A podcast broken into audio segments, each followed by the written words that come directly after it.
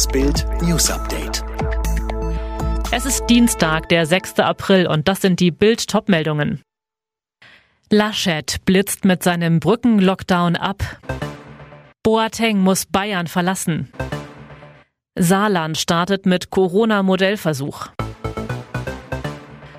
Am Ostermontag brachte CDU-Chef Armin Laschet einen neuen Begriff ins Spiel, den Brückenlockdown. Gemeint hat er damit einen bundesweiten harten und kurzen Lockdown. Ziel, die Zeit überbrücken, bis viele Menschen geimpft sind.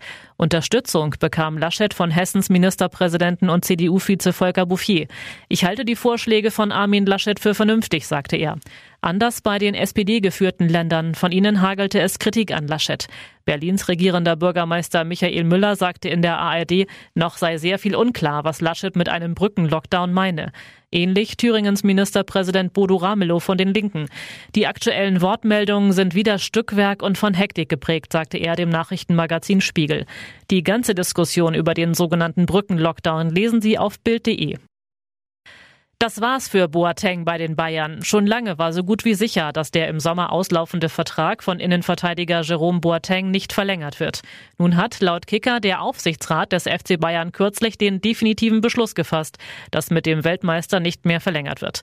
Dem Berater Boatengs sei dieser Entscheid bereits mitgeteilt worden. Bild und Sportbild hatten bereits im November berichtet, dass der Vertrag wohl nicht verlängert wird. Anfang März zudem geschrieben, dass Boateng den Club im Sommer definitiv verlassen wird.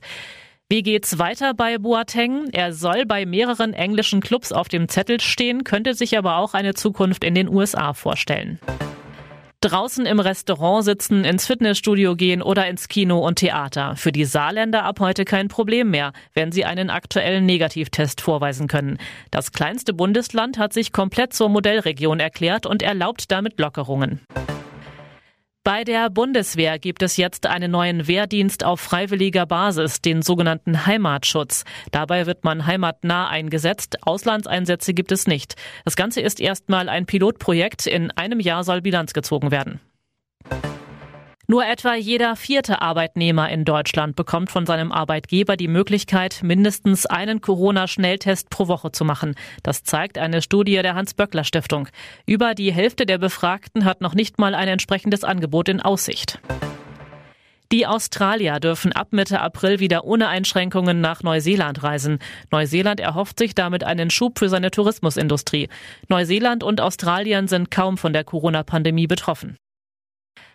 Alle weiteren News und die neuesten Entwicklungen zu den Top-Themen gibt's jetzt rund um die Uhr online auf Bild.de.